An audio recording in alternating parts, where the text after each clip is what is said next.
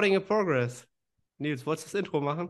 Ich wollte Recording in Progress sagen. Recording in progress. Das ist der Sound, der immer kommt, wenn man bei Zoom eine Aufnahme startet. In dem Sinne, herzlich willkommen zur Nettohypertrophie-Serie mit Nils. Ja, aus, aus, dem, aus dem Nichts ist er wieder da. Äh, er ist richtig, richtig schmal geworden im Gesicht. Du wolltest Lied sagen, aber du hast es nicht gesagt. Das nehme ich dir übel. Woher weißt du denn, dass ich das sagen wollte? Weil ich das L gehört habe. Hast du es gehört? Ja, aber Ja. Ich, ich weiß ja nicht, ob du sonst auch äh, abwärts des Halses Liens bist. Liens. Ähm, ja, wirst du, denke ich, morgen sehen. Morgen kommt ein Update. Form-Update. Ja, wenn meine Rasierklinge kommt. Du brauchst dafür eine Rasierklinge? Auf oder jeden Fall brauche ich eine Rasierklinge, ja. Bist du sonst so ein Bär oder was? Boah, das klingt sehr abwertend. Ähm, ähm, sieht halt sonst ziemlich scheiße aus. Und ich ähm, beim letzten For äh, oder bei den letzten Form-Updates habe ich meine Beine auch nicht rasiert. Und jetzt bin ich in einem Körpergewichtsbereich, wo ich gerne auch mal die Beine etwas freier sehen möchte, weil mir das schon sehr viele Details wegnimmt an den Beinen und Oberkörper sowieso. Also es gibt, ich glaube, es gibt Männer, da sieht es gut aus, wenn sie, wenn sie nicht rasiert sind. Es gibt Männer, da sieht es schlecht aus und dann gibt's mich. Unterirdisch. Okay. Ich dachte vielleicht irgendwas dazwischen. Unterirdisch. Nee. Was, hast du dir so, ein- so ein Philips One Blade bestellt oder was? Äh, nee, ich habe ähm, ich hab schon so einen Body Groomer, schon lange, aber die Rasierklinge geht halt nicht mehr. Und da brauche ich eine neue. Body Groomer. So heißt der. Kennst du den nicht? Nein, nein. Und Den das, was du meintest, ist der auch gut? Ja, ich glaube, das ist so der, äh, das, was die meisten halt vorm Wettkampf benutzen, um sich so ähm, Ich glaube, der ist auch zu Ticken besser. Ja, Was, was, was groomt man denn da? Die Haare oder was? Was ist? ich weiß nicht, was heißt denn Groom auf Deutsch? Keine Ahnung. Okay. Body Groomer. Ja. Alright, also das heißt, ich, ich bin völlig raus aktuell bei dir. Wo, wo stehst du in der Diät und äh, in, Also in der ich- gesamten Prep-Planung? Ähm, es waren ja von Anfang an vier Pre-Prep, hat Mesozyklen geplant. Langes Ja. Wort. Ich habe jetzt den dritten beendet. Eigentlich habe ich den dritten beendet. Ich, ha- wir haben ja gerade schon kurz geredet. Ich hatte leider Kontakt mit vielen Corona-Leuten. Und jetzt habe ich halt auch so leichte, mehr oder weniger leichte, manchmal ein bisschen schwerere Symptome. Deswegen habe ich den Mesozyklus jetzt beendet. Also den dritten. Und bin bei 77 Kilo mit 91, 8 oder so bin ich eingestiegen. Es läuft alles extrem gut. Also ähm, klar, ich bin ja reingegangen in die Diäten mit einer sehr langen Krankheitszeit, wo ich ja fünf Wochen oder so weg war. Aber seitdem das auskuriert ist, läuft alles genau so, wie ich es geplant habe. Ähm, also es lief zuletzt so gut, dass ich mir so dachte, ähm, irgendwas muss noch kommen, so. Ich weiß nicht. Es kann nicht so weitergehen. Und jetzt kommt's halt. Ähm, ja, aber ich bin extrem gelassen. Also ähm, ich habe mir jetzt auch vorgenommen, 12, 13 Tage gar nicht ins Gym zu gehen. Das wirklich äh, sehr konservativ zu behandeln. Äh, also ich gehe stark davon aus, dass ich Corona jetzt bekomme.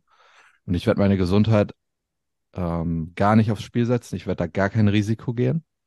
Ähm, die Diät lief jetzt extrem gut. Und dann gehe ich halt in den letzten Mesozyklus. Ähm, da war von Anfang an geplant, dass ich mit High- und Low-Days arbeite.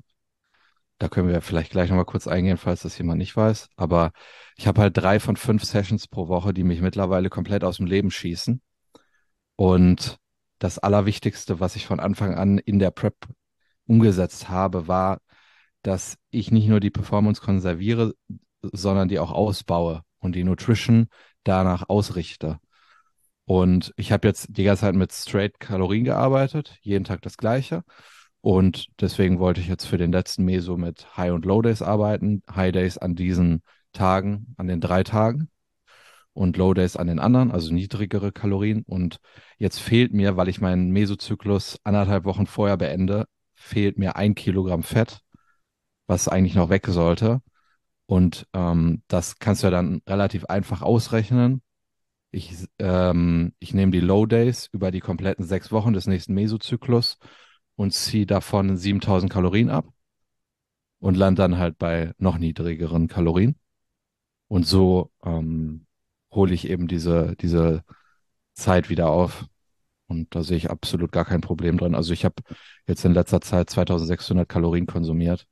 Und mal abgesehen davon, dass mich die Einheiten weggescheppert haben, war das kein Problem. Also es war sehr, sehr einfach umsetzbar.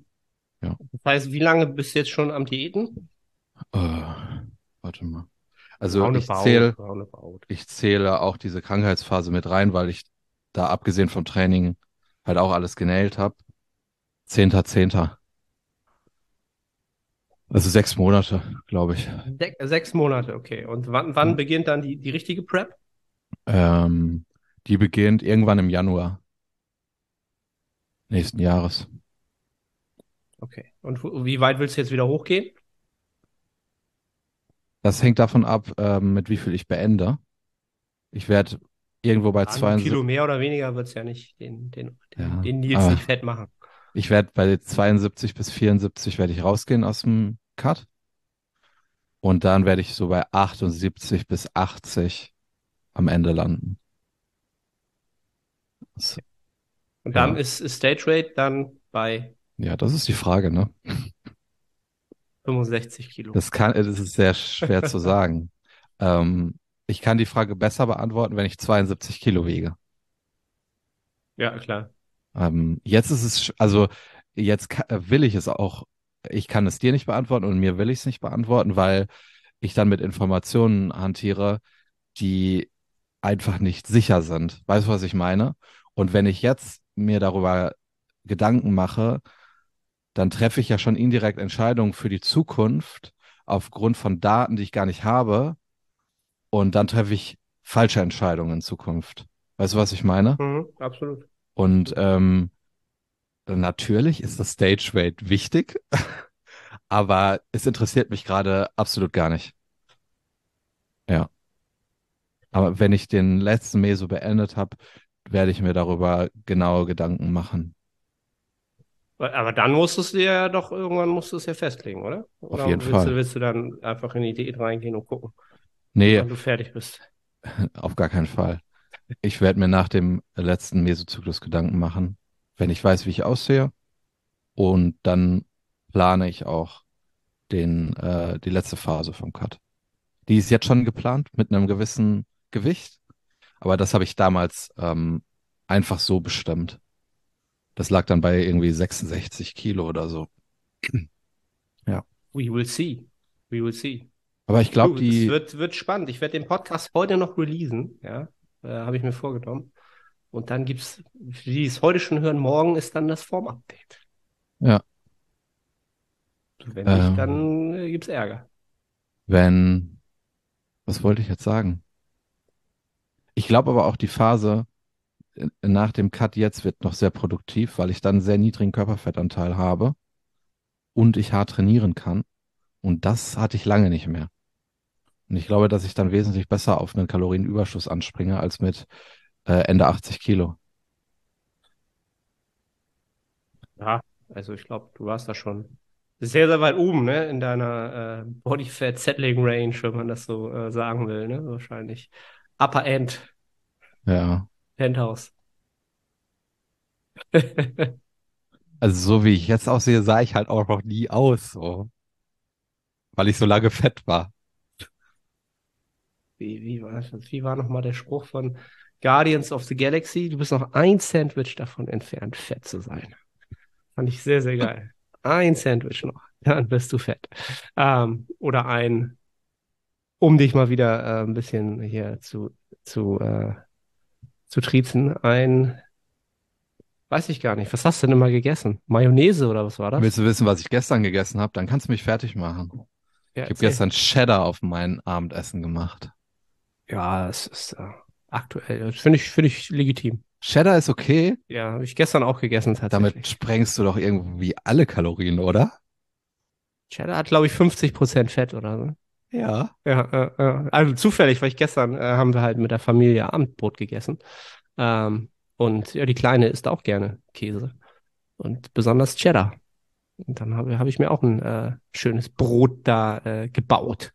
Und da ich jetzt ähm, bis, bis gestern nur bei 40 Gramm Fett war, ist Cheddar da schon so eine gewisse Luxuskomponente. Ja, kannst du, was kannst du da essen? Anderthalb, anderthalb Scheiben. Anderthalb Scheiben doch, okay. Ja. ja. Cheddar ist, Cheddar ist nice. Allgemeines Käse. Absolut geil. Das ist, braucht jeder Mensch, glaube ich. Außer die, die es nicht brauchen. Die brauchen es eigentlich auch. Bin ich mir ganz sicher. Ja, mit 40 Gramm Fett ist da nicht viel. Ja, das ist auch so die, die, die, die, die, die goldene Grenze so, ne? Für die meisten so 30, 40 Gramm. Ich fühle mich aktuell mit 40 Gramm echt sehr, sehr wohl und das wundert mich. Ähm, ich habe so ein bisschen an der Makronährstoffverteilung in den letzten Wochen was geändert. Ich bin von 210 Gramm Eiweiß auf 180 runtergegangen, bin von, glaube ich, 50 Gramm Fett auf 40 Gramm runtergegangen und dann eben die Kohlenhydrate hochgefahren und das hat sehr, sehr positiv zu meinem Wohlbefinden beigetragen. Das überrascht mich sehr, weil es ist ja, also es ist nur eine kleine Spielerei, aber das hat doch äh, einiges geändert. Glaube ich. Aber ich habe halt auch schon über einen längeren Zeitraum 30 Gramm Fett konsumiert und da ging es mir scheiße. Ja, es ist halt auch nicht immer alles äh, miteinander in direkter Relation, unbedingt. Ne? Also eins zu eins. Ja, aber sonst Diät läuft gut. Ich habe gestern das allererste Mal Performance verloren, seit ich diete. Ähm, und sonst habe ich mich immer gesteigert. Immer um eine Wiederholung, zwei Wiederholungen. Ja. Ich habe mich gestern so geärgert, das kannst du dir gar nicht vorstellen. Ich war am Boden zerstört, als ich gesehen habe, dass ich eine Wiederholung verloren habe. Das ist der Bodybuilding-Autist in dir, oder? Ja, ich wollte, ich wollte mindestens neun im Dip haben. Zehn wäre geil gewesen. Und dann habe ich acht gemacht. Und ich war unten, ich wollte die neunte holen. Ich war schon an der Hälfte. Und dann ging halt nicht mehr. Nee, ja. das äh, typisch Push-Movements halt, ne? Da kannst du juckeln und machen, wie du willst. Zappeln wie so ein Aal, aber. Aber dafür die anderen Push-Movements laufen sehr, sehr gut. Ja, jetzt bist jetzt auch, bist jetzt im Pre-Prep-Cut. Ne? Also man muss jetzt noch nicht. Also klar, das dauert jetzt alles schon sehr, sehr lange, ne? Aber muss jetzt noch nicht noch nicht zu, zu, zu wild werden und zu, äh, wie soll ich das sagen, diesen äh, Rocky Mindset äh, ans Tag legen, an, an den Tag legen. Vielleicht. Das kommt noch. Das hatte ich Montag perfekt. ja, so, ey, heute keine Wiederholung, bleibt auf der Strecke, keine Gefangenen. Ich und ich gegen das Bodybuilding oder ich mit dem Bodybuilding gegen alle an, gegen die Welt. Ja. So, ja? Okay. Aber dann habe ich montags auch, Montag auch richtig dicke PRs geholt. Also. Bist voll drin gerade im Film. Jein, also bis gestern schon. Jetzt, äh, jetzt habe ich mich aber auch relativ schnell wieder davon verabschiedet, weil jetzt trainiere ich halt nicht. nicht. Brauche ich nicht.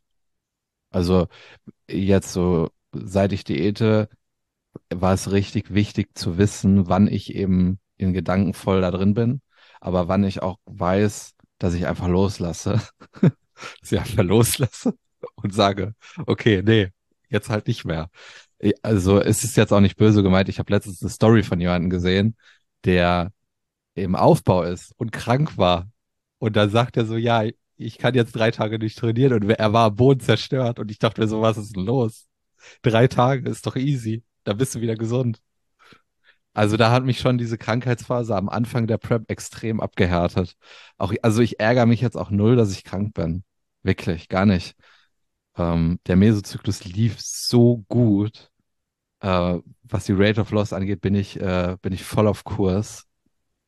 Also warum soll ich mich ärgern? Also ich glaube, da sind wir sowieso, oder ganz, ganz viele auch der, der Zuhörer sicherlich nach, den, nach dem letzten Jahr und so weiter in der Hinsicht sowieso ein bisschen geheilt. Ähm, geheilt in der Hinsicht, dass man da äh, nicht zu verkrampft ist, wenn man mal, ja, drei Tage ist ja sowieso ein Witz. Ich war fünf Wochen krank und ich bin in die Prep gegangen. Ja, das ist, ist natürlich für die, äh, wie soll ich das sagen, ja, die Bodybuilding-Autisten, genau, für die das Leben halt nur sich um Bodybuilding dreht, halt 24-7, ist es natürlich äh, die größte Katastrophe, wenn man drei Tage sein Potenzial nicht ausschöpfen kann. Ähm, das hast du schön gesagt. Ja, also ich verstehe ja, ich verstehe ja den Gedanken vollkommen halt, ne? Aber am Ende des Tages sind halt drei Tage auf, auf die Gesamtkarriere halt ein völliger Witz halt, ne? Und das ist halt auch jeglicher Gram und alles Negative, was damit verbindet, ist halt äh, verschwendete Energie. Aber das äh, werden die Personen halt im Laufe ihrer Karriere sicherlich auch noch ähm, erfahren oder verspüren, bin ich mir sicher. Ja, ich glaube, der, der heutige Podcast wird übrigens äh, mit freundlicher Unterstützung von Brennnesseltee bei Nils und Nasenspray bei mir. Ähm, Hör bloß auf mit Nasenspray. Wieso? Bist du süchtig nah? Ich, oder was? ich habe einmal, ich glaube, man sagt immer, man soll es eine Woche nehmen. Und ich habe es zwei Wochen genommen.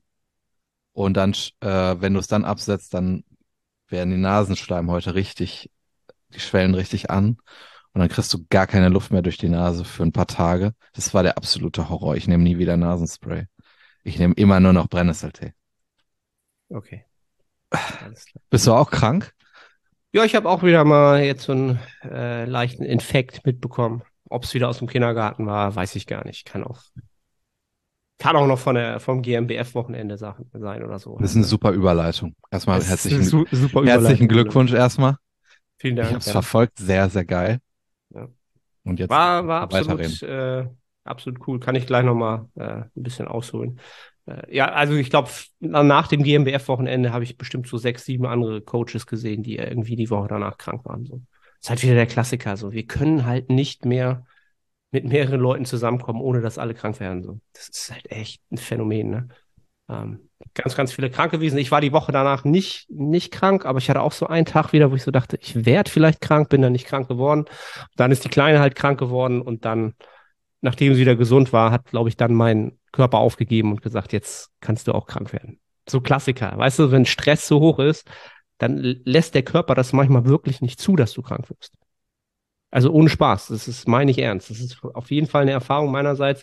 Die Kleine hatte halt äh, drei, vier Tage hohes Fieber und wenn so ein kleines Wesen halt hohes Fieber hat, dann musst du dich halt 24-7 um, um die kümmern halt. So. Und das ist halt auch kein Spaß, so mit 40 Fieber. Und dann kannst du halt selber gar nicht, du kannst dir gar nicht krank sein. Geht gar nicht. Kannst du nicht. So, du kannst dich nicht irgendwie hinlegen und sagen, so, ich, mir geht's nicht gut oder so. Und das hat der Körper dann bestimmt noch mal drei, vier Tage einfach so nach hinten verlagert. Und als die Kleine dann wieder gesund war, ist dann halt so bei mir straight ausgebrochen. Also nichts Dramatisches, Nase ist halt wieder zu, ist bei mir immer so das Einfallstor. Ähm, Fühle mich aber, aber nicht schlecht. Und ich bin auch gar nicht, genau wie du, ich bin da jetzt auch gar nicht so traurig. Ich habe davor fast sieben Wochen Training in die Bücher bekommen. Auch immer mal mit, glaube ich, hatte zwei Tage oder zwei Tage dazwischen, wo ich so auch wieder so leichte aufflammende Infekte hatte, aber habe die so wegge, weggebattelt, so ein bisschen. Das, das Wegtrainiert. Hab die, ja, nee, ich habe da, ich hab da natürlich auch Pause gemacht wieder. Also das habe ich definitiv schon länger gelernt, ähm, wenn ich merke, irgendwas ist, dann ist sofort Rest. Also dann mache ich sofort, ziehe ich sofort den Stecker. Und dann habe hab ich, glaube ich, in den sieben Wochen zweimal, so zwei Tage autoregulativ Rest Days einge eingelegt und dann war alles wieder gut. Ja, und sieben Wochen Training am Stück ähm, und fast vier Monate, ohne so krank zu sein, dass du halt ähm, wirklich pausieren musst, ähm, ist für mich nach dem letzten Jahr ist abs absolut beste Welt kann ich mich überhaupt nicht beschweren. So weißt du, und jetzt habe ich halt wieder die Nase zu, aber halt kein nichts Systemisches. Ähm, ist halt wieder der, der, wahrscheinlich der Kostenpunkt, den du halt zahlst, wenn du halt ähm, ja so stressige Zeiten hattest mit mit dem Wochenende und und Kids und so weiter. Ähm, oh, nichts Dramatisches. Ja, weil ich bin, genau, ich bin halt schon, und so kann ich das vielleicht anfangen, das GNBF-Wochenende, da bin ich auch schon am wann bin ich hingefahren? Am Freitag. Am Freitag war ja die, die Newcomer-Meisterschaft. Ähm, Newcomer-Meisterschaft ist für alle, die noch nie an einem Bodybuilding-Wettkampf teilgenommen haben. Die hat halt am Freitag stattgefunden in der grandiosen Weltstadt Walsrode. Ja, falls das jemand nicht kennt, einfach mal googeln. Dann seht ihr, wo Walsrode liegt und dass da auch nichts drumherum ist eigentlich. Ähm, aber ich bin, will mich da gar nicht beschweren. Ich fahre halt eigentlich nur eine Stunde 20 dahin. Also von daher. Ähm, ich habe da ganz andere Sachen gehört über, von anderen Leuten, die, die schon ein bisschen erbost waren, dass es halt wirklich im absoluten Nirgendwo ist und man da mit zwei Verkehrsmitteln anreisen okay. muss. Ja, also ich glaube, wenn du eben, wenn du äh, vom Süden aus anreist, ist Katastrophe halt. Ne? Ich glaube, das, ich weiß nicht mal, ob die einen Bahnhof haben. Wahrscheinlich vielleicht auch gar nicht. Oder also, ne, du musst halt immer, I don't know. Also für mich ist nicht schlimm, äh, Walsrode ist, ist cool. Die Halle finde ich auch sehr, sehr cool. Also die, die, die macht halt, die gibt halt so von außen nicht viel her, aber ist halt so für einen Bodybuilding-Wettkampf, finde ich, eigentlich ganz gut geeignet. Ähm, aber natürlich nicht so die Atmosphäre die du haben könntest, wenn du da halt so eine richtige, keine Ahnung, Eventhalle hast. So. Das ist halt so ein, da finden sonst so Flötenkonzerte statt, glaube ich, oder so. Weiß ich nicht, keiner bekommt mir das halt vor. Ne? Ähm, ja, bin ich halt am Freitag hingefahren und am pünktlich zum Donnerstagabend habe ich halt richtig Fieber bekommen, so Fieberschübe und so ein bisschen Magenbeschwerden und so und habe dann die ganze Nacht durchgefiebert, ähm, so on und off und dachte auch immer, ah, ist jetzt Magen-Darm, musst du spucken, musst du anders, musst du nicht. Und dachte so, oh shit, ey, das kann jetzt nicht wahr sein. Gerade heute, also gerade jetzt, weil äh, am Freitag ist natürlich der Niklas äh, zur Einwaage, zum einen. Also wir hatten das, das Problem oder die, die Aufgabe, dadurch, dass wir ihn in der Classic Physik starten lassen wollten und im äh, Bodybuilding, ähm, dass wir einen gewissen FFMI nicht überschreiten dürfen. Ja, und das hier auch mal erwähnt, völliger Unsinn, völliger Unsinn. Ja, ich muss jetzt wirklich jetzt hier mal ein bisschen ausholen. Dieser FFMI gilt, ja, also FFMI, falls das jemand nicht weiß, das ist ein Wert, der bestimmt, wie viel äh, ähm, Körpergewicht du haben kannst in Relation zu deinem Körperfettanteil. Und zu deiner Richtig? Körpergröße. Und, und, zu deiner Körpergröße, genau. Ähm, und da gibt's halt einen Wert von 12, ja, der da rauskommt, den darfst du bei der GmbF nicht überschreiten. 23, oder? Äh, 23, genau, den darfst du nicht überschreiten. 12 wäre gut. 12 ist gar nichts, so, weißt du. Ich dachte mir so, hä, was ist die? 12. 23, genau. Wenn du den überschreitest, dann bist du nicht startberechtigt für die Classic Physik, weil du zu muskulös bist. So. Ja, und jetzt kommt, okay, kann man, kann man halt sehen, wie man will, wie man zu diesem Wert halt steht, FFMI.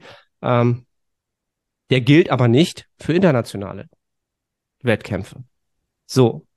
Und jetzt soll mir mal bitte einer erklären, warum hältst du die deutschen Athleten klein? Also ist ja, ist ja faktisch so. Warum Athleten, die aus dem Ausland kommen, die können muskulöser sein als Athleten, die aus Deutschland kommen?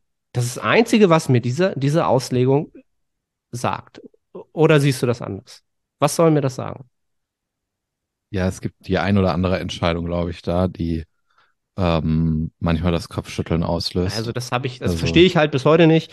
Ähm, es gibt sicherlich Athleten, die, so wie Niklas halt auch, ähm, wer den Wettkampf gesehen hat, ähm, Niklas hat, hat auf jeden Fall die Physik, um in der Classic Physik einfach äh, zu brilli brilli brillieren, ja, also er, er steht einfach für diese, für diese Klasse und ich denke mal, auch jeder, der das gesehen hat, wird jetzt nicht sagen, dass er trotzdem irgendwie viel zu muskulös war. Nein. Für die Klasse. Verstehst du? Und wir haben halt diesen Wert auf den Punkt gerade so getroffen. Wir waren Punkt 23. Ja. Wie groß ist Niklas und wie viel hat er, äh, wie, mit wie viel hat er sich eingewogen? Niklas ist eins, ist er auch 1,82? Ich glaube auch 1,82, so wie ich. Und wir waren bei 82 Kilo. Okay. Nach der Peak Week. Ähm, weil wir haben halt auch gesagt, ähm, wir machen halt keine halben Sachen und lassen uns halt nicht von ähm, solchen Werten halt irgendwie limitieren in dem, was wir halt an, an Gesamtpaket bringen können. Also das war, war halt unser, ähm, unser Anspruch. Das heißt, wir haben ja sowieso für die, für die Newcomer-Meisterschaft noch wieder einen Widerspruch, den ich nicht verstanden habe. Bei der Newcomer-Meisterschaft darfst du nur in einer Klasse starten. Bei der deutschen Meisterschaft am Sonntag hingegen darfst du zwei Klassen starten.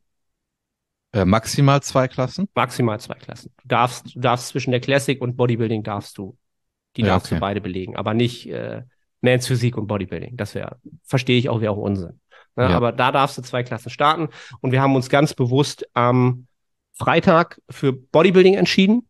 Ähm, Habe ich halt drauf gedrängt, weil ich auch ähm, einfach die, äh, der Gedankengang war einfach der, dass äh, Niklas in der Classic Physik ich ihn als Newcomer schon ziemlich, ziemlich klar weit, weit vorne gesehen habe für eine Newcomer-Meisterschaft. Und Bodybuilding ähm, einfach da mehr Competition wahrscheinlich ist und es für ihn auch kompetitiver ist. Und es ist halt quasi auch der erste Wettkampf gewesen. Ähm, ja, und das haben wir ja, den haben wir ja schon gewonnen. Ne? Definitiv äh, haben wir da den, den Titel geholt. Ähm, schon mal und auch den Overall-Titel dann ähm, im Bodybuilding. Das war schon mal für den Freitag super, super, cool. Aber ähm, um da nochmal zurückzukommen, die Aufgabe war es halt, die im besten Falle den FFMI nicht zu überschreiten und ihn trotzdem so gut die Woche zu laden, dass er im Bodybuilding genauso kompetitiv ist und wettkampffähig ist. Ne? Also nicht zu sagen, wir, wir, wir laden jetzt zu wenig, damit wir den FFMI knacken. Dann kann er halt in der Classic starten, ist vielleicht da nicht mal vollgeladen und im Bodybuilding ist er viel zu flach. Dann hätten wir gar nichts gehabt, außer eine Startberechtigung. Aber halt nichts, nichts, womit wir glücklich auf der Bühne gewesen wären. Also wir haben halt gesagt, wir, wir laden ihn halt so, wie, wie es vorgesehen ist, wie wir es halt auch äh, vier Wochen vorher die Daten gesammelt haben. Und wenn, wenn er dann halt rausfällt, fällt er halt raus. Dann machen wir halt Bodybuilding. Wir lassen uns halt nicht vom Verband und von den, diesen Reglements halt da aufhalten. Wir wollen Ne? Also wir machen uns nicht kleiner, als wir sind. Das ist immer noch Bodybuilding. Und für mich ist Classic Physik auch immer noch, hängt auch davon ab, wie viel Muskulatur du hast am Ende. Das ist trotzdem immer noch ein ganz, ganz wichtiger Teil auch dieser Klasse. So. Und das ist halt Auslegungssache, wie, wie Verbände das halt entsprechend beurteilen. Ähm, und glücklicherweise haben wir das am Freitag hinbekommen. Und ähm, ich war halt am Freitagmorgen schon super nervös, hab noch Fieber gehabt, mir war schlecht, mir war übel. So, und äh, dann mit der Nachricht von Niklas, dass wir halt ein, eingewogen sind, bin ich dann irgendwann um 11 Uhr, nachdem ich noch mal versucht habe, zwei Stunden zu schlafen, dann halt losgefahren irgendwie. So, weil das war halt so eine typische Situation. Fieber war dann so ein bisschen weg. Aber das ist so eine Situation, wo du einfach sagst, es gibt jetzt einfach kein Zurück. So, Niklas muss, braucht, braucht die Farbe. So, der hat jetzt Diät gemacht. Es ist jetzt keine Wahl, dass ich jetzt schlapp mache und nicht da bin. Da muss halt schon mehr passieren. So, das kannst du nicht, kannst du nicht bringen. Ähm, ja, bin dann halt losgefahren. Äh, ja, gut durchgekommen, zum Glück kein Stau oder irgendwas. Und dann ist das Wochenende eigentlich auf Autopilot gelaufen, so bei mir. Ähm, habe das eigentlich nicht mehr, nicht mehr gemerkt, dass ich irgendwie nicht so 100 Prozent on point war. Das ging dann auch, ja, ging dann auch wieder weg, sagen wir mal Richtung Freitagabend, Samstag war ich dann eigentlich schon wieder relativ fit. Ähm, ja, es hat der Körper wahrscheinlich auch wieder alles komplett unterdrückt, weil einfach nicht, ist nicht drin. Ne?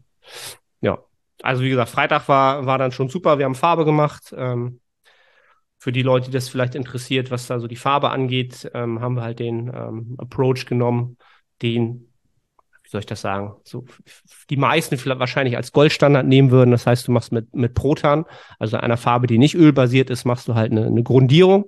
Ja, also dann bist du schon ein bisschen braun angemalt und äh, nutzt dann, wenn du es nutzen darfst, und da äh, muss man der GmbF halt wieder definitiv ähm, äh, Props aussprechen. Da darfst du halt auch die Ölfarbe nutzen, also Dreamtan nennt sich das.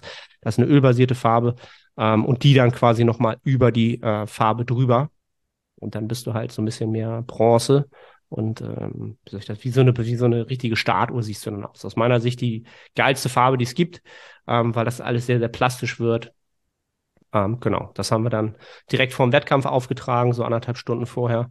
Macht meistens Sinn, das nicht zu früh zu machen, weil das, wie gesagt, eine Ölfarbe ist und wenn du dann irgendwo gegenkommst oder wieder irgendwas anziehst, dann ist die Farbe halt wieder versaut dann musst du das halt alles wieder nacharbeiten und so weiter und so fort.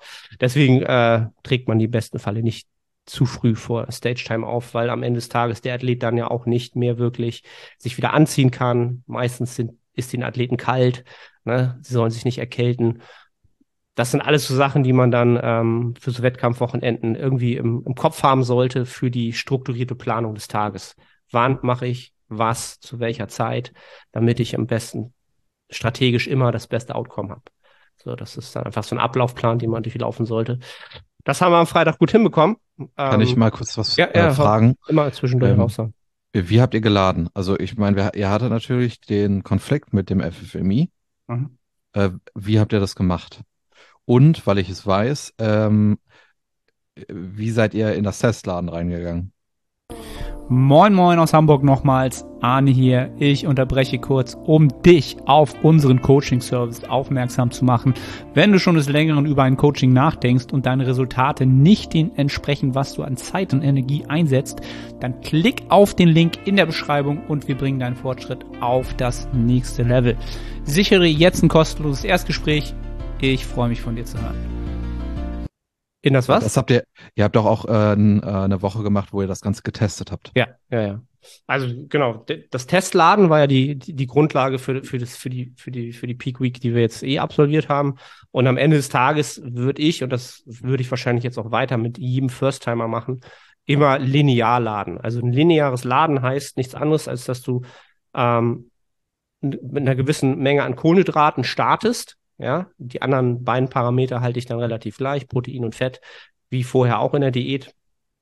Und du startest halt mit einer, mit einer, ja, ich sag mal, mit einer, einer Menge an, an Kohlenhydraten in Relation zu, zu vorher, die ähm, ja schon deutlich höher ist als die Baseline-Kalorien, die jetzt in einem Defizit vorhanden waren.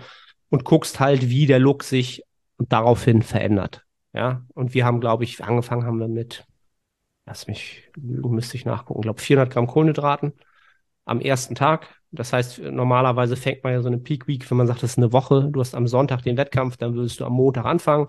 Wir haben aber schon einen Tag früher angefangen, weil unser Wettkampf ja schon am Freitag war. Ähm, und genau, haben mit 400 angefangen und sind dann, glaube ich, ähm, also in der Test Peak Week sind wir bis, haben täglich um 50 Gramm erhöht und haben halt immer geguckt, wie verändert sich der Look.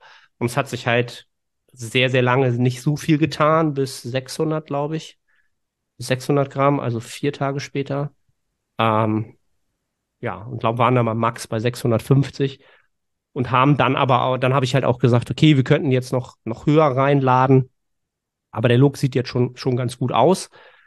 Aber wir wollen halt auch jetzt nicht die Zeit verschwenden, ähm, also diese Woche länger zu, zu halten und diese Maintenance-Woche länger zu halten, als es nötig ist. Ne? Das war so der, Approach, den wir hatten. Und das haben wir dann eigentlich für die, für die richtige Peak Week, dieses lineare Laden, haben wir genauso gehalten. Bloß, dass wir zum Start nicht mit 400 reingegangen sind, sondern höher reingegangen sind. Also wir haben höher gestartet, um am Ende höher rauszukommen. Ähm, sind aber trotzdem, da haben wir doch ein bisschen Kompromiss gemacht, sind halt konservativer geblieben. Ähm, und das werden wir jetzt für Holland definitiv nochmal ändern. Konservativer geblieben, weil natürlich trotzdem ein bisschen im Hinterkopf ist, wenn du jetzt am Ende bei 1000 Gramm Kohlenhydraten rauskommst, einen Tag vor der Einwaage, dann wären, ob wir dann den FFMI äh, deutlich geknackt hätten, kann ich mir schon gut vorstellen. Weil alleine, was dann einfach im Darm noch rumliegt, das ist dann einfach eine Menge. Und ich äh, mit, äh, also das ist natürlich jetzt extrem individuell, aber mich würde das trotzdem äh, sehr interessieren, weil ich glaube, dass es da auch Athleten gibt, die da gewisse Fehler machen. Mit was für Lebensmittel habt ihr reingeladen? Wir haben die Lebensmittel genommen, die wir halt sowieso die letzten ja, okay. zwei, zwei ja. Monate konstant gehabt haben. Ne? Ähm, plus die Lebensmittel. Du musst halt in einer Peak Week ähm, auch Lebensmittel implementieren, musst du nicht, aber in den meisten Fällen musst du es doch. Mittel, Lebensmittel implementieren, die du vielleicht in, der, in, den, in den Wochen davor nicht konsumiert hast, ja, aber Lebensmittel, von denen du weißt, dass du sie gut verdaust.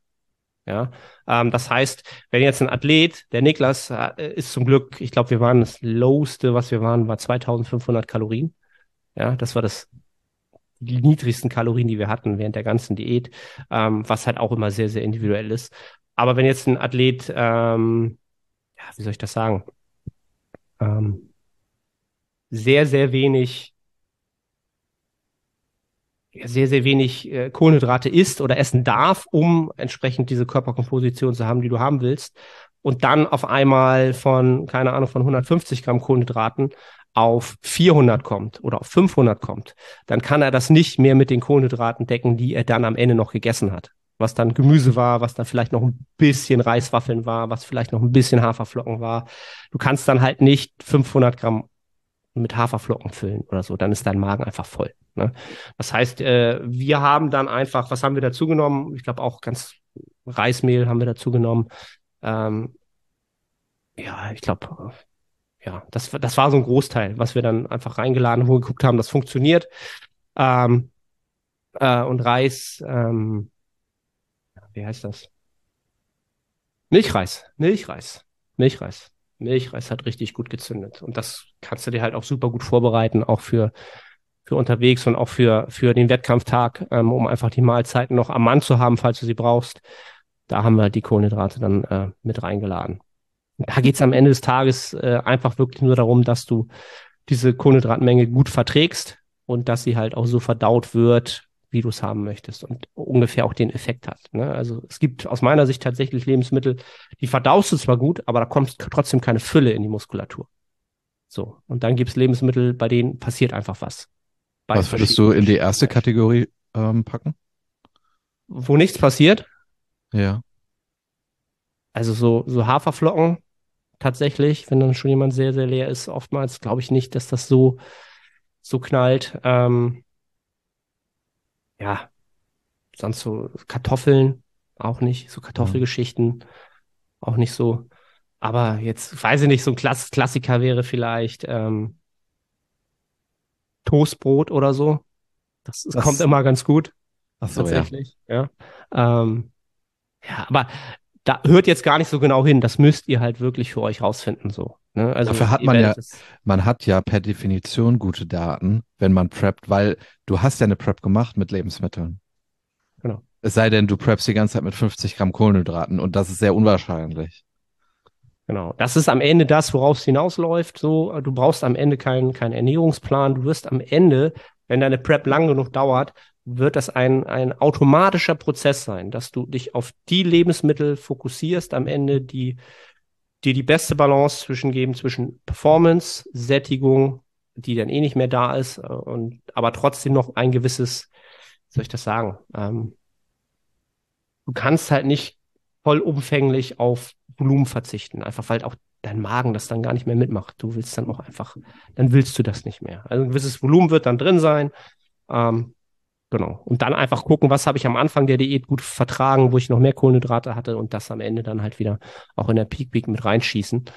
Ich hätte noch eine Frage. Ich mhm. glaube, ich weiß schon, was ihr da gemacht habt, aber ich glaube, das ist auch für die Zuhörer interessant. Was habt ihr oder wie seid ihr mit der Komponente Salz umgegangen?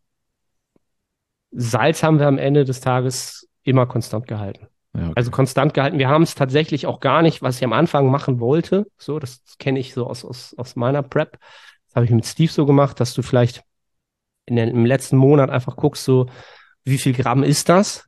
Einfach, dass du mal trackst, um es dann gleich zu halten.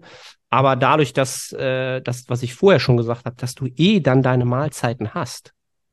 Also du wirst das kennen, auch jetzt in deiner Diät. Du hast deine Mahlzeiten, die einfach für dich funktionieren und die du dann Voll. zum gegebenen Zeitpunkt zum Frühstück, Pre, Post und Abendessen hast. So, und das das variiert dann höchstens wahrscheinlich durch die, durch die Obstvariante oder die Gemüsevariante.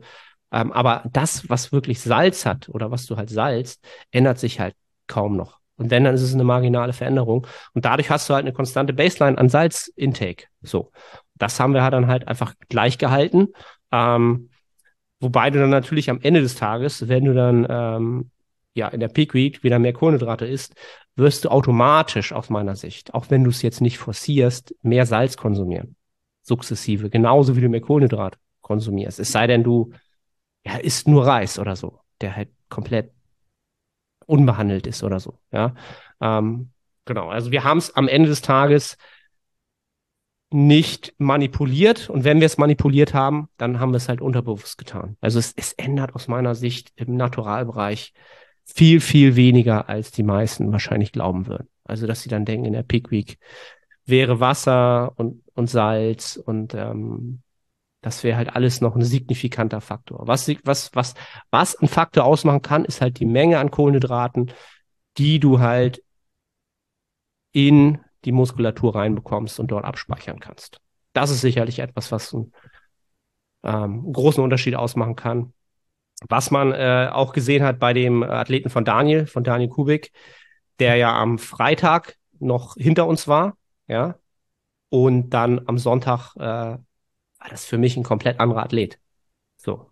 Also wirklich, der sah komplett anders aus. Und äh, Daniel. Der Gesamtsieger? Saß, ja, der Daniel saß auch äh, direkt neben mir und äh, sagte, ist, ist das vom Freitag? Dann sagt er ja. Und dann sagt er, ja, wir haben halt komplett einfach nochmal übertrieben viel geladen gestern. So, und da siehst du halt wirklich unfassbar. Für mich waren das zwei Athleten, also wirklich habe ich nicht wiedererkannt. Also vom Gesicht hast du ihn dann wiedererkannt. Das, boah, Wahnsinn, der ist so viel voller. Ähm, ja, das hat dann, hat dann schon einen großen Unterschied ausgemacht. Also das kann halt einen Unterschied ausmachen. Aber warum ich halt sage ähm, oder empfehlen würde, wenn du halt die Erfahrungswerte noch nicht hast, auch selbst wenn du die Erfahrungswerte mit einer Test Peak Week gesammelt hast, sind wir halt in dieses lineare Laden reingegangen, weil du kannst halt Tag für Tag laden, du kannst den Look angucken und wenn du merkst, der Look wird schlechter, dann kannst du dich halt, kannst du halt, kannst du wieder was runternehmen und nimmst den schlechten Look wieder raus. Du bist halt immer handlungsfähig. Während du jetzt verschiedene andere Varianten, du kannst halt ähm, den Athleten vorher halt sehr, sehr tief fahren mit den Kohlenhydraten. Das heißt, du entleerst ihn mit Kohlenhydraten und spielst dann mit, de, äh, mit der Theorie, dass du ihn danach halt ähm, voll machst und eine, eine Überkompensation quasi da ist und die Muskulatur noch voller wird, als sie es sein könnte oder noch voller aussieht. Ähm, genau, dass du sagst, okay, du, du lädst halt nur zwei Tage vorher und dafür aggressiver oder ähm, was, was ähm, ähm, Cliff Wilson, glaube ich, der erfolgreichste Natural Bodybuilding Coach halt immer gerne macht, das eine Rapid Backload, also wirklich ein Tag vorher und dann wirklich Unmengen an Kohlenhydraten, um halt äh, dieses, diesen Effekt zu haben, dieses, diese äh, Superkompensation. Aber das ist halt immer ein Risiko. Das kann halt auch schiefgehen. Und wenn du das, wenn es dann halt schief geht und der Look schlechter wird, dann kannst du dann nichts mehr machen. Weil dann ist der Look da und dann ist der Wettkampf in x Stunden und so, ne? Das ist dann halt immer so eine Sache. Das kannst du machen, wenn du halt diese ganzen Erfahrungswerte hast mit dem Athleten. Dann ist das sicherlich eine Sache. Und das ist jetzt etwas, was wir für Holland ähm, definitiv noch mal aggressiver gestalten werden, weil wir einfach, weil ich einfach gesehen habe, okay, selbst mit größeren Kohlenhydratmengen äh, ist Niklas erst immer gut voll, ja, aber da können wir auf jeden Fall noch was rausholen, dass da noch ein bisschen mehr Fülle reinkommt. Ja, das war die die Peaking-Strategie, die wie gesagt so ein bisschen leicht, leichter Kompromiss war, ähm, aber am Ende des Tages für alle Klassen perfekt aufgegangen ist. Also wir haben, wie gesagt, FFMI geschafft, wir haben äh, ja zweimal Gold äh, bei den Newcomern geholt, wir haben die Classic Physik am Sonntag gewonnen ähm, gegen André Patrice, der eigentlich die Classic Physik ist, ja, der das in Person darstellt ähm, gab es ja auch so ein paar, ähm, wie soll ich das sagen, Diskrepanzen oder verschiedene Meinungen und das habe ich auch, habe ich auch schon direkt vor Ort gesagt, auch dem André direkt danach hinter der Bühne gesagt. Ich hätte ihn auch auf der Eins gehabt. Auch als Coach von Niklas hätte ich ihn auch auf der Eins gehabt. Aber ähm, die Entscheidung geht trotzdem auch für Niklas völlig in Ordnung. Ne? Also das war jetzt nicht, dass das jetzt völlig daneben war. Die waren halt schon ziemlich, ziemlich ebenbürtig auf verschiedenen Ebenen, halt der eine mehr da, der andere mehr dort. Ähm, und so ist die Entscheidung dann halt gefallen. Und äh, umso mehr wollen wir jetzt natürlich in Holland dieses Battle nochmal ähm, noch richtig forcieren. Ähm, hat aus meiner Sicht auch, für mich war es das Highlight des Wochenendes. Aber auch nur, weil ich natürlich nur die Klassen mitbekommen habe, die Niklas gemacht hat. Für mich das Highlight, einfach äh, Niklas und äh, André äh, nebeneinander auf der Bühne zu sehen, im Postdown etc. Da sind so geile Bilder entstanden. Ähm, das hat sehr, sehr viel Spaß gemacht. Das hat war für mich das Highlight, so, weil ich es halt auch direkt live vorne an der Bühne mitbekommen habe. Das hat sehr, sehr viel Spaß gemacht. Ähm, ja, das ist das Outcome. Bodybuilding haben wir dann äh, am Abend, also Classic Physik war um vormittags um 10, 11, glaube ich, und am Abend haben wir dann noch äh, Bodybuilding gemacht in der Männer 2. Da sind wir dann äh, Dritter, Dritter geworden. Ja. Wo wir aber auch völlig mit zufrieden sind. Auf alle Fälle. Also für einen First-Timer mit 23 Jahren ähm, ein dritter Platz in der Men's Bodybuilding ist auch schon sehr, sehr gut. Ähm, da, fehlt, da fehlt jetzt einfach noch die Muskulatur, die da noch draufkommen kann. Ich hätte jetzt noch eine Frage, ähm, weil du hast es vorhin schon so ein bisschen angedeutet.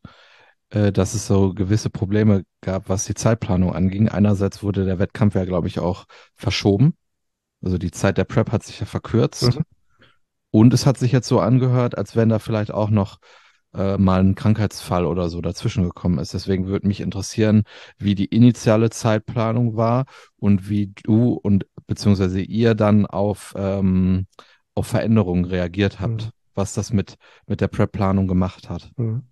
Genau, also initial hatten wir natürlich, wir sind in die Prep gegangen oder in die Prep-Planung gegangen. Ähm, da stand das Datum noch nicht fest.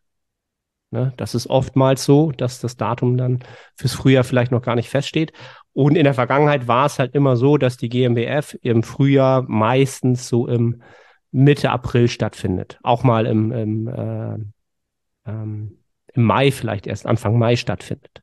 Das war auch ungefähr das, womit wir geplant haben, wann wir mit, mit der Prep starten.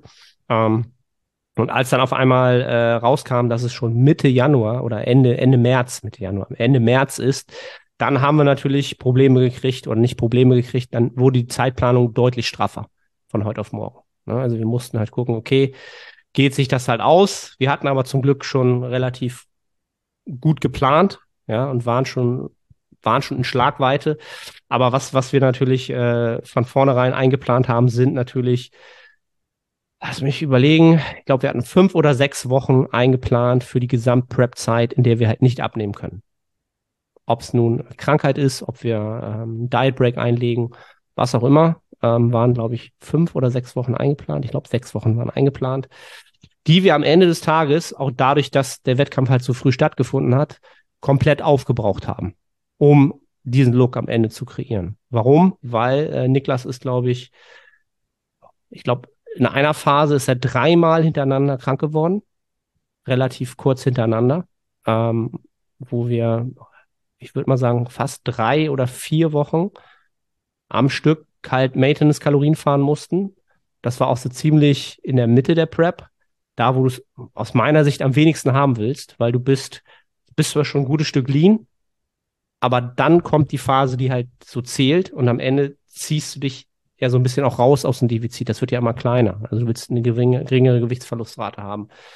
Und das war, ähm, hätten wir die Zeit nicht gehabt, wäre am Ende das Ergebnis definitiv nicht dabei rausgekommen. Weil dann einfach die Zeit gefehlt hätte.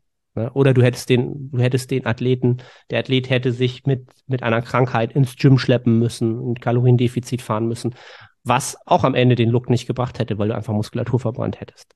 So, das ist halt keine Option. Wenn du krank bist, kannst du nicht trainieren und du kannst auch nicht in der Prep Diäten. So, das kannst du vielleicht auf den letzten Metern tun, wenn es sein muss. Dann wirst du auch keine Muskulatur mehr verbrennen. Dann ist es halt etwas, was du her, her, hergibst, aber nicht in der Mitte. Und von daher, ja, der Tenor an alle da draußen plant, wenn ihr viel Zeit einplant, Zeit, plant noch mehr Zeit, noch ein Puffer extra ein. So, ne? Also wenn eine Prep keine Ahnung, mit 30 Wochen geplant ist, dann plant von mir aus 35 ein. Auch wenn es elendig lang einem vorkommt und doch viel zu viel ist und ähm, vielleicht ist man dann zu früh fertig oder was auch immer. Ihr werdet am Ende des Tages vielleicht Zeit nicht brauchen, ja, dann ist es wunderbar. Dann könntet ihr den idealen Approach äh, haben. Ihr seid fünf Wochen vorher wirklich fertig, komplett fertig. Dann könnt ihr in die Show mit den Kalorien zurück reversen sozusagen, dass ihr euch ähm, vom, vom, vom, vom Stoffwechsel, von der Partitionierung der Nahrung halt ähm, wieder in eine Position bringt, in der ihr halt deutlich mehr Vitalität habt, die Trainingsperformance noch mal besser wird, ihr einfach euch besser fühlt und auch ihr einfach besser aussieht. Ja, ich würde wahrscheinlich meinen, in den meisten Fällen wird sich das nicht ausgehen. Ihr werdet die Zeit eh brauchen, weil es unterschätzt wird. Aber die Zeit zu haben ist immer besser, als sie nicht zu haben. So. Und das war am Ende des Tages bei uns wie gesagt, wir haben es komplett aufgebraucht. In der Peak Week ist Niklas dann nochmal krank geworden. Am Dienstag hat er mir geschrieben, dass er ähm, Halsschmerzen kriegt. So das absolute Worst-Case-Szenario, was du gar nicht haben willst in der Peak Week, weil du natürlich, wenn du dann noch irgendwelche, ja, keine Ahnung, musst irgendwie Nasenspray nehmen oder Ibuprofen oder irgendwas gegen den Husten, das sind natürlich so Mittelchen, die eigentlich wahrscheinlich auch nur aus Salz bestehen. So, ne? Also wieder Thema, so was macht der Look? Ähm, mussten dann wirklich mit allen Mitteln da reingehen. Ibuprofen, glaube ich. Ich weiß gar nicht, was Niklas alles sich da aus der Apotheke geholt hat, damit diese Halsschmerzen halt irgendwie getötet werden. So geht nicht, können wir nicht. Wir müssen jetzt irgendwie halbwegs gesund bleiben. Ähm, und selbst das haben wir halt ähm, über die Peak Week ganz gut vom Look ähm, kaschieren können. Also es hat sich nicht negativ ausge ausge, ähm, ausgewirkt. Und wenn es sich negativ ausgewirkt hat, dann will ich nicht wissen, wie er ausgesehen hätte, wenn es sich negativ ausgewirkt hat. Weil der Look war halt so, wie wir ihn haben wollten. Er war voll genug, er war lean genug ähm, für alle Klassen, so wie wir es haben wollten.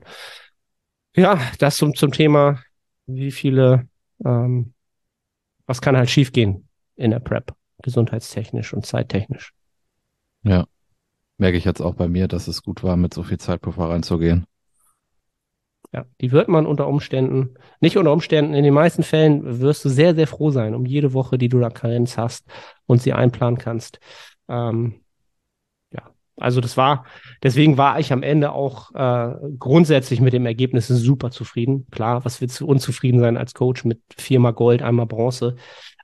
aber unter den Umständen, die halt gegeben waren. A, das Datum, was dann auf einmal viel zu früh war, die ganzen Krankheitsphasen, die auch mental natürlich sehr, sehr gezehrt haben. Da muss ich Niklas grundsätzlich ein absolutes, absolute ähm, Respekt und Props für aussprechen. Das war an seinem Ende eine absolute Herausforderung, dort nicht durchzudrehen. Weil du kennst das selber, du bist das dritte Mal in kurzer Zeit krank und du hinterfragst halt wirklich irgendwann, sagst du, ja klar, ist jetzt einfach nur, nimm die Emotion raus. Es ist einfach jetzt so. Und dann arbeite mit den Fakten und eins nach dem anderen, was jetzt sinnvoll ist. Aber in so einer Prep wirst du halt sehr emotional dann, weil du hast schon so viel Zeit investiert. Du bist so investiert da drin und jetzt bist du ständig krank und es steht halt irgendwie dann auch alles auf dem Spiel halt, ne? Dann nochmal krank werden und dann ist die Zeit halt weg. Ja. So, und das hat er halt echt weggesteckt, aber hat mir natürlich auch im Nachhinein oder auch, auch berichtet, dass das echt sehr, sehr am Limit war. Ne? Und auch, auch family-technisch, ähm, Freundin und so. Ich habe die alle kennengelernt, sehr, sehr, auch sehr, sehr coole Familie und auch ein, das Umfeld war halt auch, das hat ihn auch sehr, das war auch ein absoluter, ähm, ein absolutes Team, Team-Ding. Ne? Also, die haben ihn maximal supported. Das muss man auch immer dazu sagen. Das war von Anfang an maximale Unterstützung von Familie, Freundin, ähm, auch in diesen schweren Phasen. Das muss man immer dazu sagen. Dieser Erfolg ist ähm, auf ganz, ganz vielen Säulen gestützt. Und die ist da auch sehr, sehr, sehr stark mit eingeflossen. Ne? Ähm, ja, das war, war, war nicht leicht. Ja, das, was du gerade gesagt hast mit diesem Zeitdruck und äh, dann Entscheidungen treffen, das siehst du halt hinterher nicht. Wenn du einen Wettkampf siehst als Zuschauer und du und du das äh, und du das positiv wahrnimmst und vielleicht auch als eine Motivation für dich selber nimmst, um auch zu starten, du siehst ja nicht, äh, wie man sich fühlt, wenn man auf einmal den kompletten Zeitpuffer aufgebraucht hat und dann in eine Situation kommt, wo man Entscheidungen treffen muss, die man von Anfang an nicht treffen wollte. Weißt du, was ich meine? Ja. So, und solche kleinen Dinge sie sieht man halt einfach nicht. Deswegen finde ich es gut, dass du es jetzt nochmal so angesprochen hast ja, sollte sich jeder vor Augen rufen.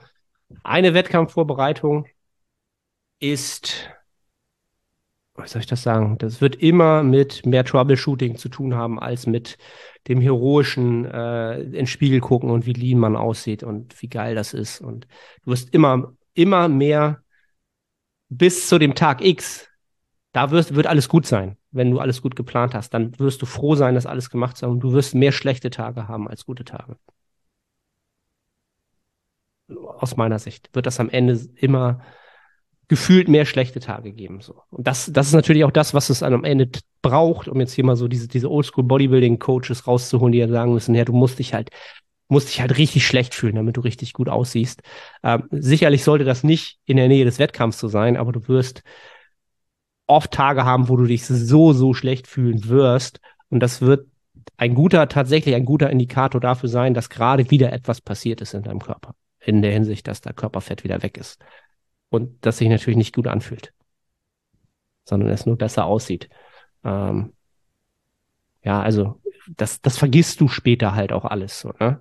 Also als Coach durchlebst du das dann mit deinen Athleten, aber du überlegst dann, also war bei mir so, ich habe halt die ganze Prep dann überlegt, so ja, wie war das bei dir? So und das, das, das, das verdrängst du tatsächlich, diese schlechten Tage. So, die waren da, aber die, die verschwinden dann im Nachhinein wieder. Also Nils, du hast eine schöne Zeit vor dir nächstes Jahr. Ja, äh, der äh, die, äh, bei mir schon der erste Mesozyklus, der war so wichtig für das, was danach gekommen ist, weil das halt so scheiße war. Also wirklich. Das mhm. war zehn von zehn scheiße. Aber jetzt im Nachhinein war es halt richtig gut, weil du da, weil ich da extrem wichtige Erfahrungswerte mitnehmen konnte. Also ich bin sehr froh, dass ich am Anfang direkt fünf Wochen krank war, muss ich wirklich sagen. Würde ich wieder so machen. Ja, weil, weil du, du hast, hast, natürlich den Anker jetzt, der ist ein anderer, ne? Ja, das hat, das hat sehr, sehr viel verändert jetzt auch.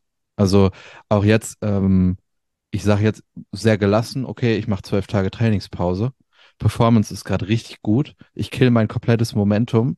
Aber das ist mir scheißegal, weil ich weiß aus dem ersten Zyklus, dass ich aus einem Stillstand heraus in einer Woche extrem Tempo aufnehmen kann. Also was soll mich jetzt aufhalten? Ja gut, ich bin jetzt eine Woche erkältet. Wenn es schlimm läuft, bin ich anderthalb Wochen erkältet.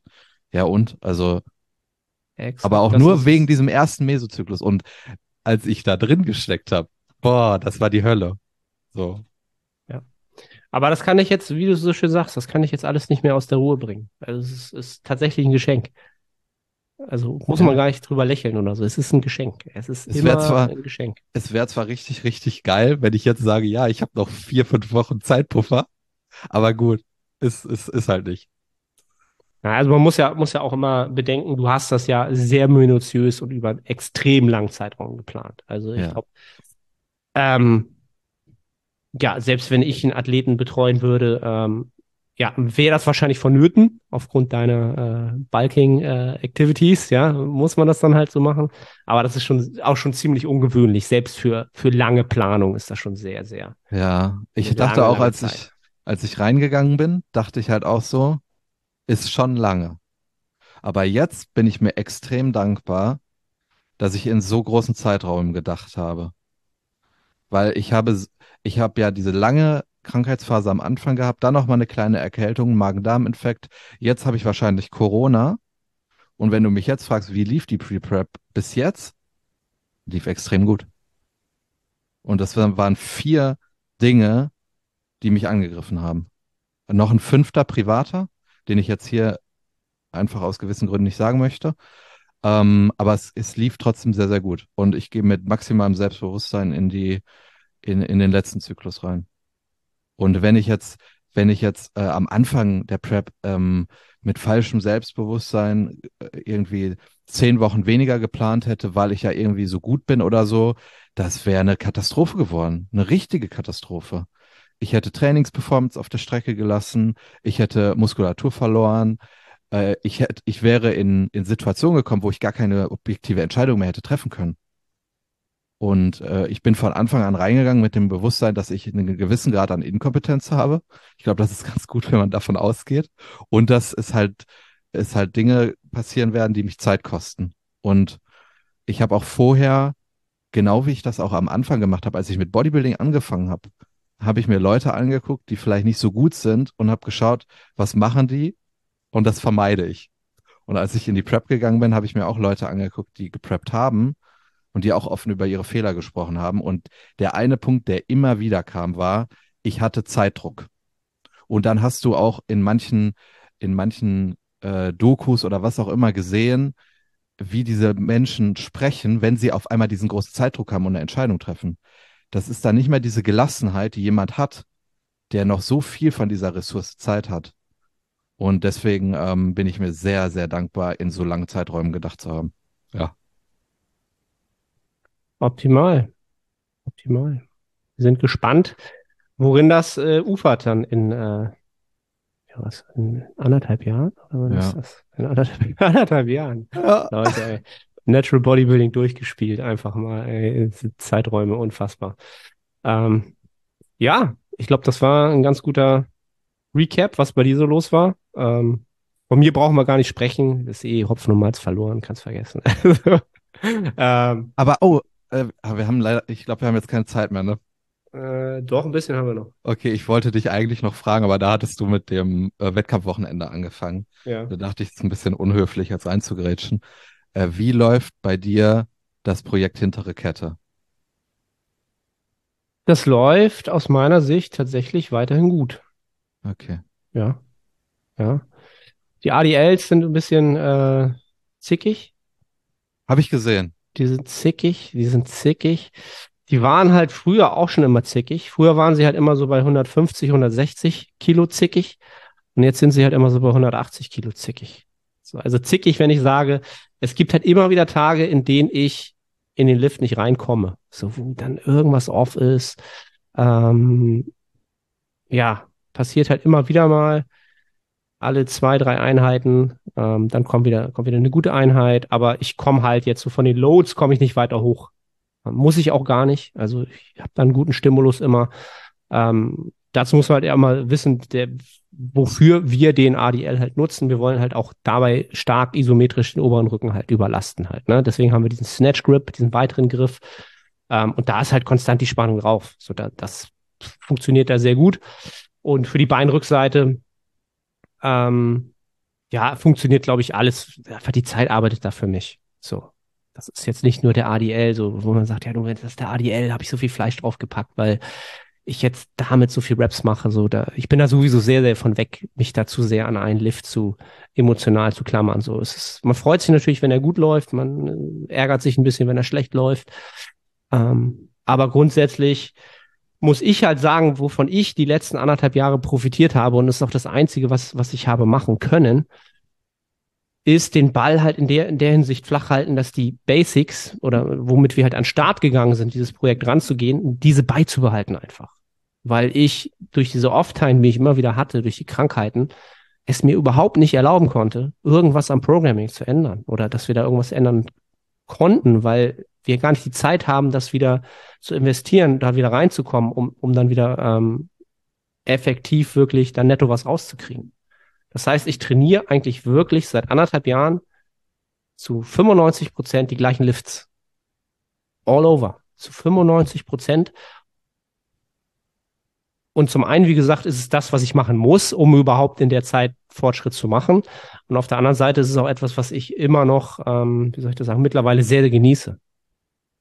So, dass ich da, dass ich da auch gar nicht das Bestreben habe, groß irgendwas abzuändern oder zu sagen, ah, ich hätte jetzt gerne mal eine neue Übung. Das merkst du halt bei vielen Jungathleten, ist da noch viel mehr dieser Drang danach da, mal von den Basics wegzukommen und die fancy Sachen eher zu machen. Und wollen wir nicht da eher das mal machen? Du meinst du nicht, dass das mal irgendwie, ne?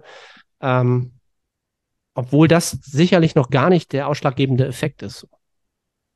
Das ist etwas, was, wie soll ich das sagen? Sicherlich am Ende auf der Bühne, ja, immer dieser klassische Spruch, das siehst du auf der Bühne, die Leute, die sich emotional davon abkapseln können, zu sagen, okay, ich mache die Basics und die mache ich halt lange und die sind halt monoton und die machen halt keinen Spaß, das mache ich aber zu einem großen, großen Teil, die werden halt aus meiner Sicht sehr, sehr gut vorankommen im Sport, auch signifikant vorankommen. Und die Athleten, die zu 60, 70 Prozent ähm, dem Fehler auf, äh, wie soll ich das sagen, den Fehler machen, zu viel Spaß haben zu wollen, und zu viel Variation drin haben zu wollen und zu fancy trainieren zu wollen, die dürfen sich halt auch nicht darüber ähm, beschweren, wenn der Fortschritt halt sehr, sehr langsam vonstatten geht. Äh, ganz klare Erkenntnis. Dazu nächste Woche äh, auch den Podcast auschecken mit Pascal Su. Ja, kannst du eins zu eins aufs Powerlifting übertragen. Ähm, da haben wir auch ähnlich, ähnliche Sachen rausgearbeitet. Ähm, die Leute wollen die Basics nicht mehr machen, sich aber dann darüber beschweren, dass sie halt keinen Fortschritt machen, weil sie in den Basics halt nicht brutal gut sind. Ich hatte das letztens, ähm, meine Brust ist halt extrem scheiße. Ich wollte schwach sagen, aber schwach ist noch zu halt positiv. Ja. Und ich habe aber jetzt in meinem Programming, ich trainiere die Brust zweimal die Woche. Ich habe ein extrem produktives Setup und ich weiß, dass ich das jetzt sehr, sehr lange machen muss. Und das ist auch gut. Also ich habe noch nie so einen guten Stimulus für die Brust bekommen und jetzt hatten wir letztens bei uns im Gym eine neue Brustpresse. Ähm, eine Decline. Habe ich mich da reingesetzt, habe die so gemacht und dachte mir so, ja, ist okay. Könnte man jetzt vielleicht ein paar Wochen machen, dann ist man drin. Und dann habe ich mich halt auch da erwischt, was du gerade gesagt hast, dass du dachtest, so, hey, ich habe jetzt hier eine fancy Übung. Es ist fancy, weil es neu ist und es ist was Neues, es ist aufregend und so. Da dachte ich mir so, Moment mal, das ist doch jetzt absolut unproduktiv. Du brauchst jetzt erstmal wieder vielleicht vier, fünf Wochen, um diese Übung sehr, sehr gut äh, auszuführen. Du bist in der Diät, du baust gerade eh keine bis sehr wenig Muskulatur auf. Das hat nur Nachteile, weil der Kostenpunkt ist ja auch, dass ich eine andere Übung rausrotiere. Ich habe zweimal die Woche, ich glaube, wir haben die gleiche, äh, eine Gym 80 Brustpresse, so eine uralte, 30 Jahre alte oder so. Und die läuft so gut. Das ist der Wahnsinn. Und da steigere ich mich auch noch ähm, ganz minimal, alle paar Wochen ein Kilo. Das ist doch wunderbar. Das ist genau das, was ich möchte, weil diese Steigerung, die ich da habe, das, das werden Anpassungen sein, weil ich habe die Übung schon so lange im Programming und dann kann ich die doch jetzt nicht für eine andere Übung rausrotieren. Das, damit äh, damit stehe ich mir nur selber im Weg. Und das ist genau das, was du gerade so gesagt hast. Ja. Ja, um das abzuschließen, das ist vielleicht auch die, diese Erwartungshaltung an eine Übung, ähm, wenn du halt nicht mehr den Newbie-Status hast, dass du jetzt an irgendeiner Maschine in, in zwei Mesozyklen halt 20 Kilo an Load draufpackst, ist halt, nee, ist halt, ist halt, ist halt möglich, aber in den meisten Fällen ist es dann immer damit einhergehend, dass du entweder Gelenkprobleme kriegst, dass die Zielmuskulatur nicht mehr alleinig das ist, was du bewegst. Ja, also Progression kommt ja immer für einen Kostenpunkt. Ja, und die einzigen, einzigen Grund, warum wir Progression halt haben sollten, sind halt Anpassungen der Morpholog also morphologische Anpassung der Muskulatur. Und nicht das Tolerieren von mehr Schmerz im Ellbogen oder im Knie oder Ne? Also das ist halt auch immer so eine Sache. Das habe ich jetzt auch in den letzten anderthalb Jahren gelernt, ähm, wo ich halt zu, zu, Zeiten halt immer dachte, okay, boah, das, da geht ja gar nichts voran. Ne? Und wenn du halt wirklich mal anderthalb Jahre, anderthalb Jahre ist verdammt lange Zeit, fast alle Lifts gleichzeitig, also konstant trainierst und dann wirklich mal anderthalb Jahre von dem Status jetzt zurückgehst auf den Startpunkt, dann wirst du brutal verblüfft sein, was du an Load und, und Raps und, und so weiter draufgepackt hast. Aber in dieser kurzwertigen Perspektive von ein, zwei, drei, sogar vier Monaten, denkst du, ja, ich muss die mal rausrotieren. Die stagniert einfach. So, aber guck mal, wo du hergekommen bist. So, und wenn da immer noch was geht, dann bleibt da drauf. So, ne? Und wenn es, genau, wenn es ein Kilo ist in vier Wochen, dann ist das, ist das ja schon signifikant äh, nochmal ein Kilo in vier Wochen äh, ein signifikanter Unterschied an Ladung über alle Wiederholungen und so weiter und so fort. Ähm, ja, wir halten die Fahne hoch für die Basics und die Kontinuität, was nicht heißen soll, dass Variation per se schlecht ist. Ähm, sie hat ihren Platz zu Zeiten, aber nicht aus Handlungsgründen, die emotional bedingt sind. Dann ist das meistens verschenkter, versch eine verschenkte Entscheidung. Yes. Ja, Nils, coole Episode. Wir sind mal alle wieder auf Stand. Ähm, Schöne Grüße an Daniel. Ich mhm. will nicht, dass du Kaisergemüse kaufst. Das ist jetzt wirklich auch ein ernstes Wörtchen, was ich hier noch raussenden möchte. Okay. Und Daniel, der, der, wie, wie Daniel total. Der darf kein Kaisergemüse mehr kaufen. Das nee. Weil, das, weil es mir weg ist und ich bin jetzt krank. Ich brauche mehr Mikronährstoffe. Ah, okay. Ja, okay. Ich war jetzt kurz, habe das kurz nicht, nicht, uh, don't, don't get it. Now I get it. Ähm, ja, Daniel, falls du zuhörst, lass es sein. Aber ich habe mich von ihm inspirieren lassen. Er hat immer, er hat immer, ähm, er hat Tatar gegessen mit Gemüse und Reis. Mhm. Und letztens halt äh, hatte ich kein äh, Training und dann habe ich mehr Kalorien zur Verfügung, weil ich eben nicht dieses Pre-Workout und so und Maltodextrin trinke. Und dann habe ich halt auch äh, Leithackfleisch, Reis und dann noch Schafskäse drüber. Leitschafskäse, sehr geil. Also an der Stelle Props. du, alles, alles, alles mit Hack ist immer geil. Hack ist einfach brutal. Tatar ist geil. Beste, beste Bodybuilding-Food. Ne? Aber watch out. Gerade wieder gehört, rotes Fleisch ist krebserregend. So watch out, watch out. Ach, Leute. Dann gleich erstmal einen halben Liter Süßstoff in meinen Kaffee kippen. Lass es sein, Junge. Lass es sein. Du wirst es noch lernen. Ja, du wirst es noch lernen.